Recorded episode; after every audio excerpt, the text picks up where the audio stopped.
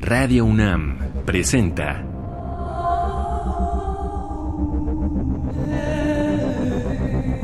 Islas Resonantes. Pensar el mundo a través del sonido.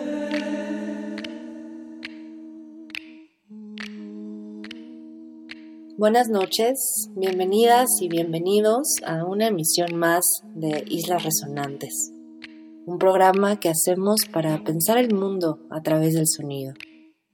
A la distancia me acompaña Oscar Peralta Caballero, productor de esta serie. Mi nombre es Cintia García Leiva y el programa de hoy tiene el gran privilegio de tener a la curadora e investigadora Amanda de la Garza como invitada. Conversamos con ella hace unos días y nuestra conversación deriva en el título que Islas Resonantes tiene esta noche. Sonido y visualidad será esta relación que exploraremos hoy junto a Amanda de la Garza y junto a una selección sonora a partir de los temas que tocamos. La forma, la materialidad, el lenguaje, la idea de recepción, serán algunos de los pasajes que escucharán en los próximos minutos. Así que no se vayan, están en Radio UNAM, Experiencia Sonora.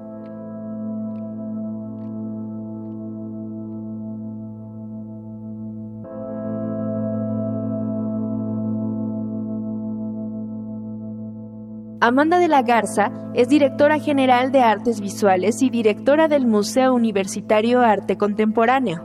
MUAC UNAM. Es licenciada en Sociología, con una especialidad y maestría en Antropología de la Cultura y pasante de la maestría en Historia del Arte Estudios Curatoriales, UNAM.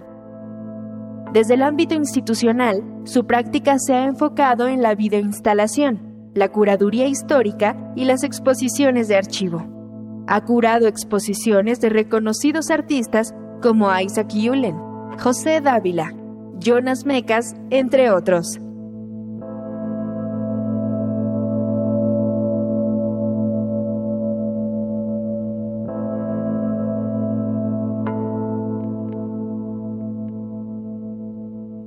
Creo que estos términos comparten, digamos, la posibilidad justamente de ser forma, ¿no?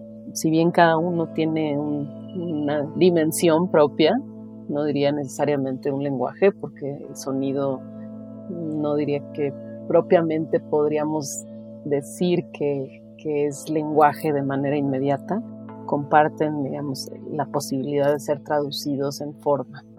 Uno de los, de los primeros conceptos o ideas que para mí han sido muy importantes tienen que ver con una investigación temprana, hace muchos años, que tiene que ver con el cuerpo. Entonces, para mí, la reflexión, investigación sobre la dimensión corporal, no nada más en términos de la percepción, sino, por ejemplo, cómo la vista es tacto, cómo el sonido es tacto también, ha conducido pues de manera importante la forma en la que escribo sobre arte, la forma en la que establezco una relación con las obras. Entonces, en ese sentido es que es que ha sido una pues un eje en, mi trabajo y en mi pensamiento. Eh, obviamente pues parte de toda una reflexión pues de orden filosófico, de muchos referentes que tienen que ver con la fenomenología. Y bueno, un ejemplo muy concreto para mí reciente del año pasado, antes de iniciar la pandemia, fue la exposición que hice con Israel Martínez en, en Arte Actual, que intentaba hacer una revisión de su trabajo, pero en donde había una relación muy particular, es decir, una reflexión sobre el sonido en términos de su vínculo con el espacio, que en este caso pues también es un recinto muy peculiar porque es una iglesia barroca desconsagrada, eh, y, las obras, si bien, digamos, no tenían este carácter religioso, sí evocaban no a la imagen de la iglesia, sino al sonido de la iglesia.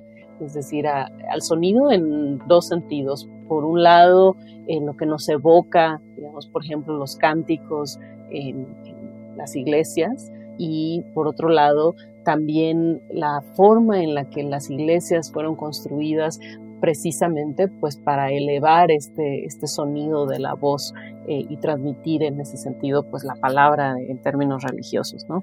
Eh, entonces la exposición sí estaba muy, muy ligada, las obras que produjo Israel en esa exposición estaban muy ligadas a esta reflexión sobre el sonido, también sobre esta relación entre lo visual y el sonido, en donde justamente pues a partir de la noción de estos ecos, en donde por ejemplo había una, un, sí, como un, un letrero, ¿no? Que decía ira, que era en material fluorescente, que al mismo tiempo iba acompañado, digamos, de una obra eh, sonora.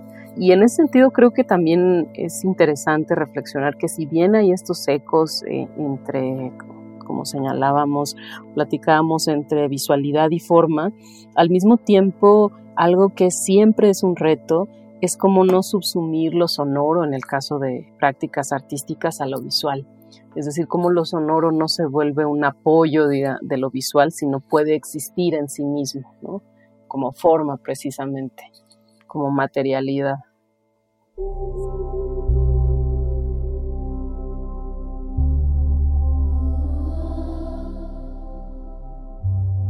Comenzamos con este primer bloque de la conversación que tuvimos hace unos días con la curadora e investigadora Amanda de la Garza una querida colega a quien tengo el gusto de conocer también hace tiempo ya y a quien he podido seguir en sus distintas labores, tanto en las artes visuales, en el ámbito curatorial, pero también en el de la escritura.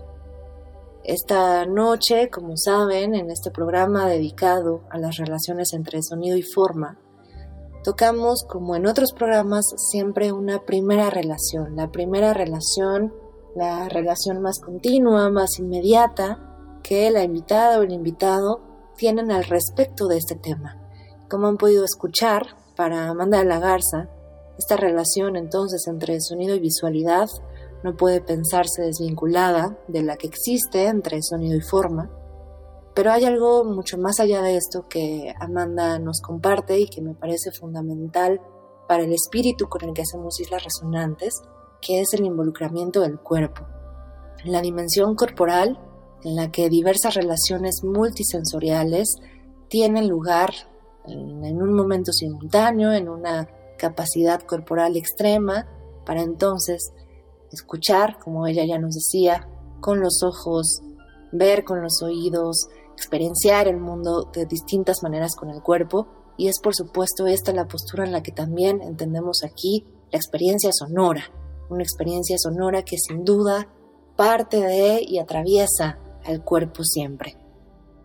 A propósito de la obra del músico y artista mexicano de Guadalajara, un querido colega también Israel Martínez, que Amanda rescata de esta exposición que se realizó en el Museo Exteresa, Escuchar es Voluntad, y todo este vínculo con el espacio, vamos a aprovechar para poner una pieza de este autor, Israel Martínez, que en 2019 publicó el álbum Pausa, de alguna manera una recopilación de su trabajo en los últimos años, tanto con el paisaje sonoro y ahí otra vez la relación directa con el espacio, como con, por supuesto, diversas tecnologías musicales que están siempre mediando en estas corporalidades que tocan desde luego un punto final, en este caso en alusión a la idea de la pausa, que es el silencio del que hablaremos también. Se quedan entonces con el track homónimo a este álbum, Pausa, de 2019, del compositor, artista, músico Israel Martínez. No se vayan, hablamos esta noche con Amanda de la Garza, en torno a las relaciones entre sonido y visualidad.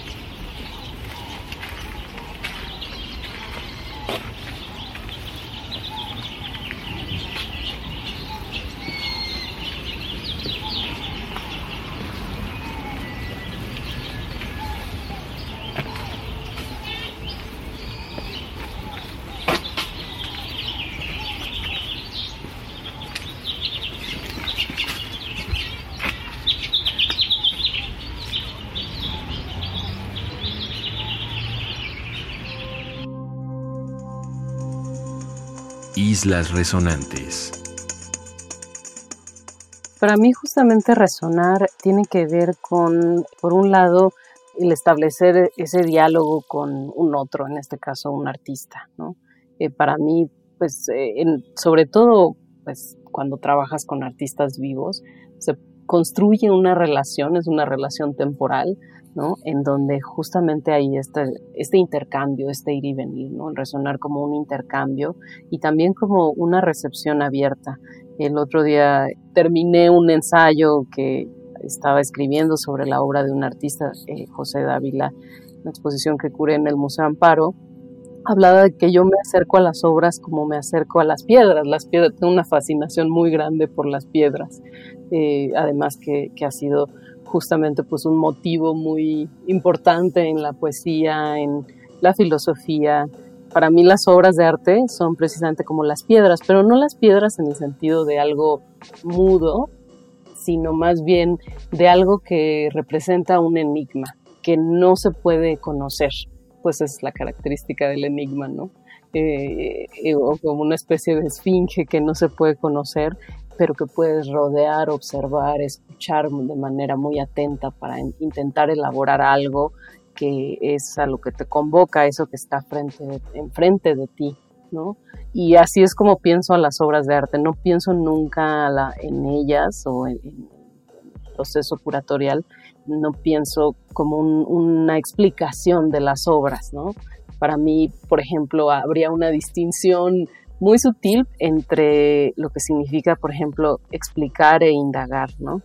Para mí el trabajo curatorial es una especie de indagación, pero no necesariamente que llegue a respuestas o a resultados, sino como a elaboraciones temporales sobre las obras y, en un determinado contexto y en el marco de un diálogo que es este diálogo entre, pues, entre una curadora, un curador y un artista el espacio, pues en el trabajo curatorial es eh, fundamental. Es, la arquitectura, digamos, sin que jamás haya estudiado arquitectura, pues es algo que me parece sumamente interesante, la historia de la arquitectura, la reflexión sobre justamente el habitar, el espacio. Y en ese sentido es que también el espacio pues siempre es un referente, es decir, las obras siempre están actuando en un lugar en un contexto también, más allá del espacio, en términos, eh, digamos, de las dimensiones de, digamos, de un espacio físico, y en ese sentido también el trabajo curatorial se fundamenta en la noción de resonancia en términos de cómo eliges establecer las relaciones entre las obras en un espacio determinado. Puede ser una sala de exhibiciones en un museo, pero también otros, otros espacios. ¿no? Cómo se establecen esas conexiones que no necesariamente son lineales, sino más a la manera, digamos, de de una suerte de conexión simbólica y de resonancia, es decir, unas piezas fortalecen a otras piezas en un espacio acotado, en, eh, que es el de una exposición, y digamos cómo establecen estos vínculos sutiles que, claro, eh, para que se construyan necesita haber un espectador que lo perciba o que lo experimente. Y en ese sentido, pues es que la experiencia solamente puede darse en el espacio. Y, creo que pues es un eje también importante en el trabajo curatorial.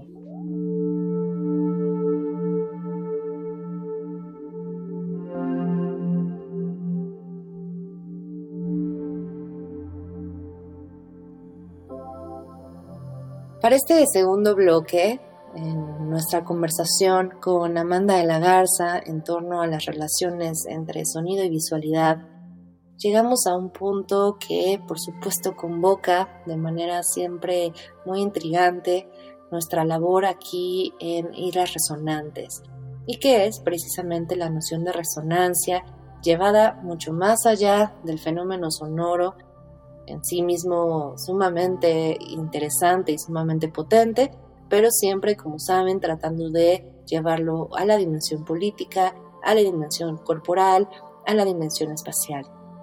Y aquí hablando precisamente del cuerpo, y sobre todo pensándolo de manera plural en los cuerpos, para Amanda esta resonancia funcionará entonces como un intercambio, y lo plantea de una manera muy precisa, la idea de recepción abierta.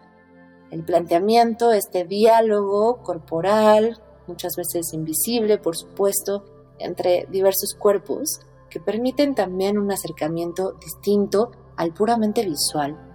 Y ahí lo vincularemos y nos vamos a quedar con esta idea del acercamiento a la experiencia artística, eh, sea cual sea, desde el enigma, esta dimensión que nos plantea Amanda y que nos sirve, por supuesto, para pensar también en las muchas zonas oscuras que la dimensión visual a veces promueve o incluso el discurso, el discurso de lo oral, y que el sonido inevitablemente llega a cubrir precisamente a partir de su capacidad resonante.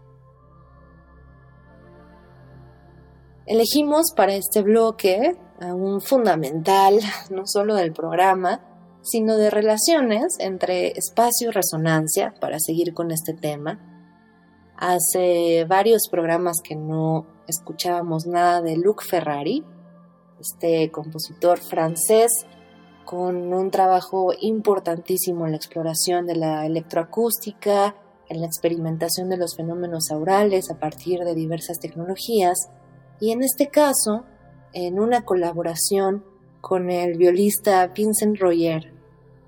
Esta colaboración que comenzó en 2001 tuvo una salida en un álbum llamado Efímere de 1974. Y en 2015 eh, la editora Mouth lo reeditó y de esa reedición es que escucharemos este track también homónimo efímero. Se quedan con el genial Luke Ferrari en compañía del violista Vincent Royer. Escuchan Hoy Islas Resonantes con Amanda de la Garza hablamos de sonido y visualidad. Thank you.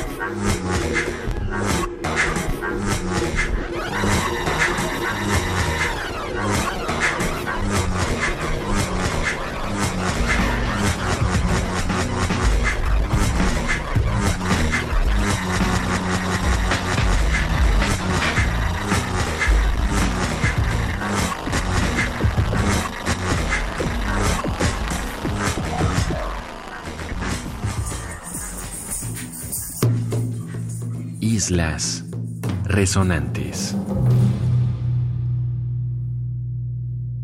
Una exposición que me viene a la mente es la de Yves Klein, que tuvimos en el MOAC en, creo que en el 2017.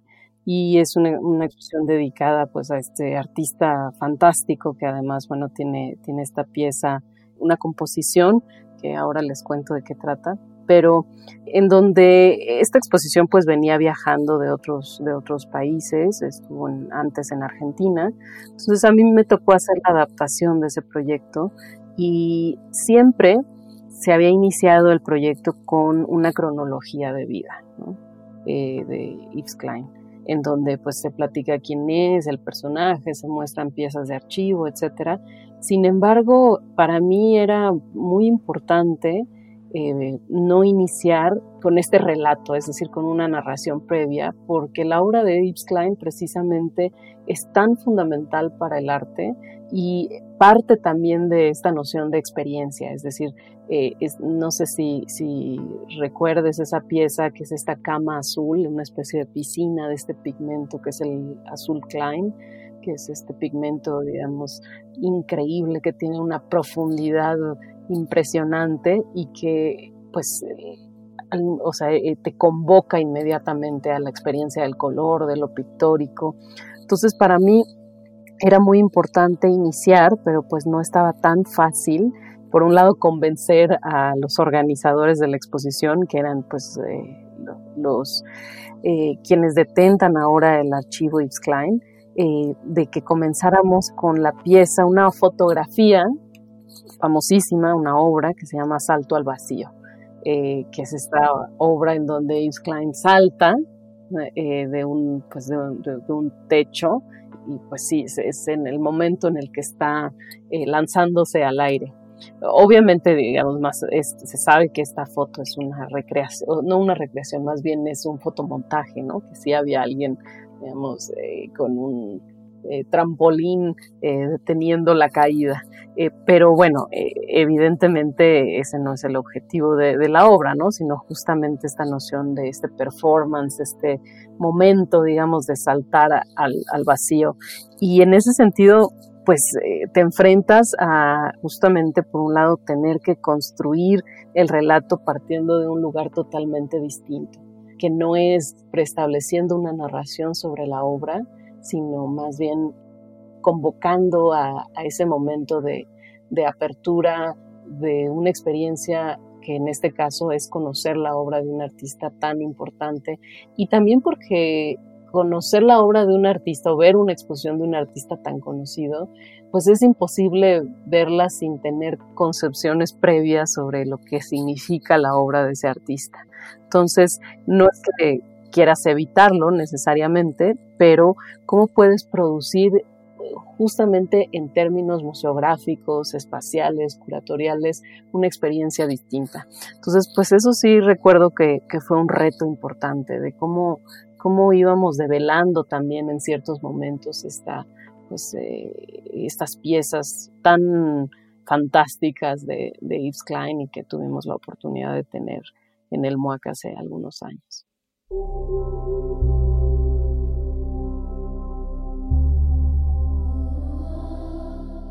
Preguntábamos a Amanda de la Garza sobre alguna experiencia que pudiera compartirnos en donde el reto curatorial hubiera estado cuando se pone en choque una noción de temporalidad lineal, una idea también curatorial que desde la narrativa se ofrece cronológicamente y se hubieran quizá tenido que aplicar otras estrategias, otros modos de entendimiento resonantes en tanto puente, como hablábamos, para potenciar eso que quería decirse en esa determinada exposición o en ese determinado trabajo.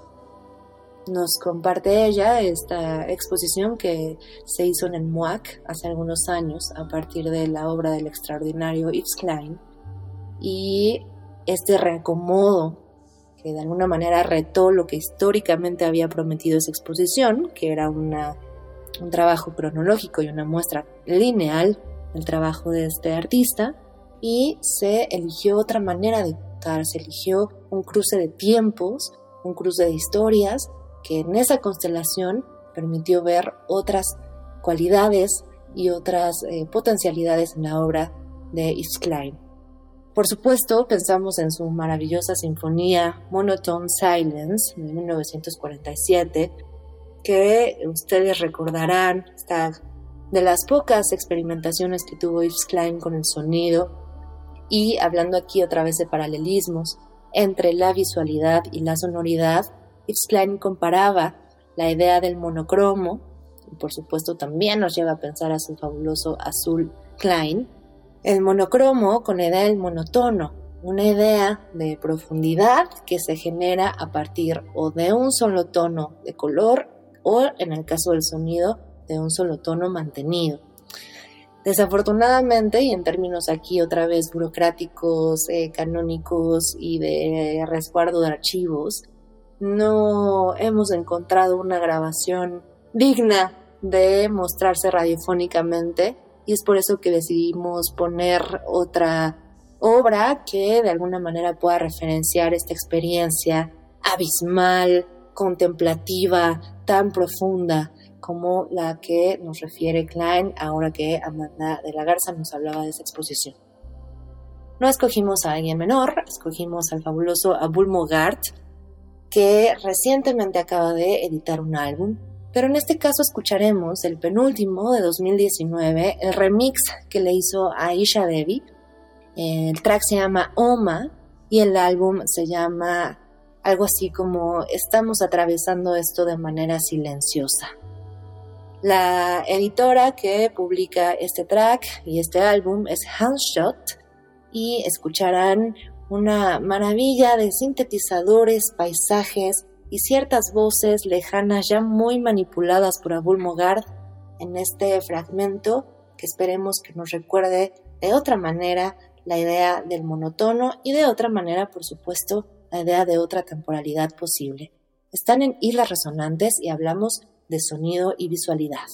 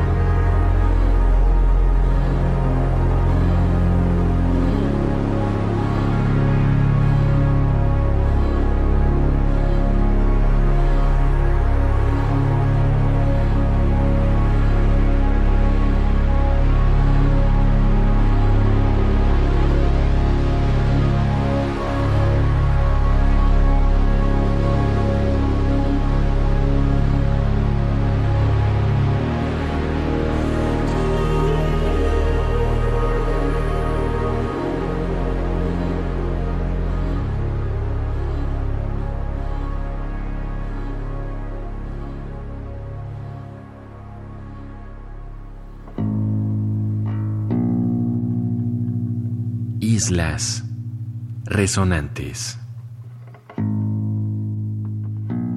Eh, pues creo que, que Ah, en, el momento en el que empecé a escribir de manera más consistente poesía, eh, ahora me refiero a, esa parte de mi vida, de, mis intereses, como así como hay slow food, hay slow poetry, porque escribo muy lento, eh, a lo mejor por falta de, tiempo y, por pues todas las actividades pues profesionales que tengo que desarrollar ahora pero, pero bueno, sí es un referente muy importante de mi pensamiento, incluso de, la forma en la que me, aproximo al arte contemporáneo y a las artes visuales en, general. ¿Recuerdas hace, hace unos años, Cintia, alrededor de cuatro o cinco años, organizamos un evento en un espacio independiente, ¿no?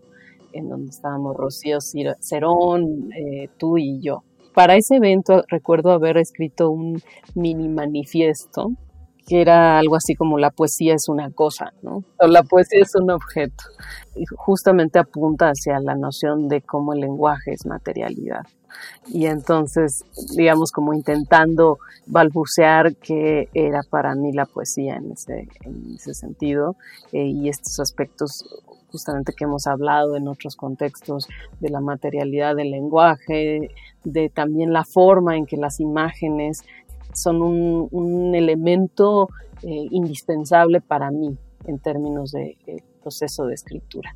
Y también lo sonoro, es decir, la imagen sonora y el intentar, digamos, hacer como este esfuerzo por escribir, digamos, por transmitir mediante la escritura eh, eso que, me está convocando esa imagen. Eh, y entonces pienso constantemente en imágenes, también en algunos momentos, no es algo que hago recurrentemente, me ha tocado dar talleres eh, cortos, muy cortitos, en diferentes contextos eh, de escritura. Y en ese sentido también he intentado justamente eh, a quienes asisten a, a, los talleres, a los alumnos, compartirles esto que ha sido para mí un referente, como una imagen, en este caso imágenes, pues obviamente pueden ser cotidianas, pero para mí las artes visuales han sido un referente muy importante para escribir poesía. Por ejemplo, hace muchos años, muchos, muchos años, en, Pompidou vi una pieza que ha sido un eje, como una imagen fundamental para mí. Es una pieza famosa de Joseph Beuys, en donde hay un piano eh, en una sala, en un cuarto semicerrado, y lo que hay son eh, rollos de fieltro eh, que están eh, pegados a la pared y entonces evidentemente se crea por el fieltro, por la, propia tela, una, especie de, cámara de vacío, y el piano, digamos, el piano no, no nadie lo está tocando, y eso para mí ha sido una imagen que, que ha sido muy importante para mí y que, que, por ejemplo, recuerdo haberles puesto esa imagen a, los estudiantes en algún taller. Sí ha ido cambiando con el tiempo. Digamos que al principio, pues la escritura era mucho más vinculada, digamos, como a un momento desde el yo, ¿no? De la forma en la que pues uno percibe el mundo o de lo que cree que es importante escribir, hablar, ¿no? decir, etcétera. Y se ha ido eh, volviendo un poco más lejano en ese sentido, ¿no? Más lejano de, ese momento, digamos, de experiencia. Y me ha interesado hacer algo, digamos, como en los últimos años, que tiene que ver con la escritura documental, ¿no? Que pues en México hay pues muchas escritoras, sobre todo, que han trabajado desde este lugar. Eh, en donde como los referentes, digamos, eh, sociales de la historia son un aspecto muy importante, ¿no? Y en donde lo documental se entrecruza con, la palabra poética.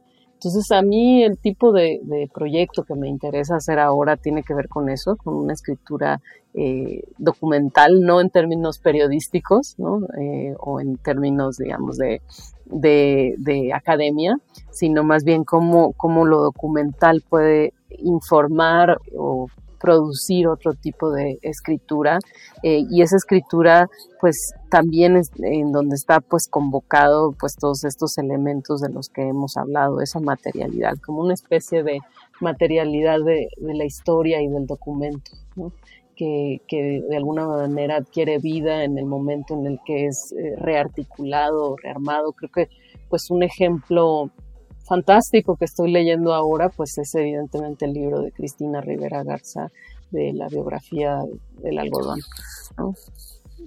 que pues precisamente ensaya esto, la posibilidad de escribir acerca de, pues, de un lugar, de una historia específica, que es una historia pues de explotación, exterminio, ¿no? de lucha política, pero también eh, planteada desde un lugar muy particular, ¿no? pues un flujo temporal y está la experiencia evidentemente de la autora presente en todo momento, ¿no? en, esos lugares, en esos lugares que en donde aconteció algo, ¿no? o aconteció en donde está albergada, digamos, esa memoria, porque la memoria, digamos, está albergada no nada más, pues evidentemente en la historia oral, sino en los, lugares, en los objetos, en la naturaleza, digamos, como en, todas esas dimensiones.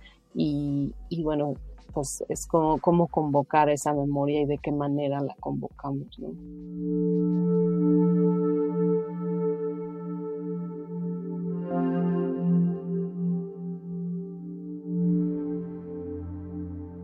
Estamos llegando al último bloque de esta muy, muy rica conversación con Amanda de la Garza.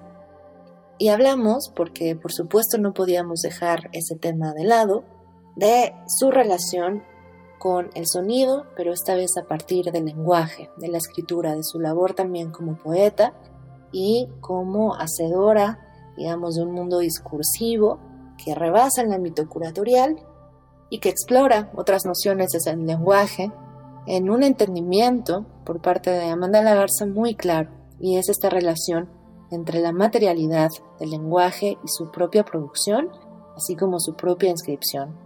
Esto quizá es también un planteamiento que nos acerca mucho a su trabajo y que compartimos ideológicamente en términos de considerar esta materialidad del lenguaje siempre significativa y siempre además permitiendo de nuevo el vínculo de la escritura con otros despliegues del discurso que producimos, de la experiencia que producimos y por supuesto de cómo narramos el mundo. Nos quedamos también con esta idea de la escritura documental que, como han escuchado, para Amanda empieza a convertirse en un foco de atención interesante que puede modificar también su propia labor en la escritura y que produce otro tipo de engranaje entre materialidad, esta noción casi palpable del lenguaje vinculada con la inscripción, pero por supuesto con la historia y con el documento. La materialidad en donde se alberga la memoria, nos dice Amanda de la Garza. Y cerramos con ustedes, para ustedes, con esta pregunta, ¿cómo convocamos esa memoria? Para cerrar este programa y para quedarnos con esta pregunta, pondremos un álbum de un proyecto de James Kirby que a muchas y muchos quizá les suene familiar con un proyecto de largo aliento llamado The Caretaker y que concluyó después de varios álbumes en 2019 con el álbum Everywhere and Empty Bliss. Este proyecto, The Caretaker, tiene como base de creación el trabajo con el archivo sonoro y el trabajo con la memoria, por supuesto en este caso cruzándolo con una idea casi de nostalgia muy expuesta como podrán escuchar. Se trabaja con materiales que muestran claramente esta rugosidad del sonido en su inscripción, que muestran incluso un recuerdo sonoro de otro tipo de tecnologías de la escucha, y que nos recuerdan siempre a un tiempo anterior. Se quedan con el track Empty Beyond, Beyond, Beyond de The Caretaker de 2019 y muchísimas gracias por acompañarnos esta noche en la conversación con Amanda de la Garza en torno a sonido y visualidad. A la distancia me acompaña Oscar Peralta Caballero. Mi nombre es Cintia García Leiva. Nos escuchamos el próximo martes a las 23 horas en otra emisión de Islas Resonantes. Buenas noches, se quedan en Radio Experiencia Sonora.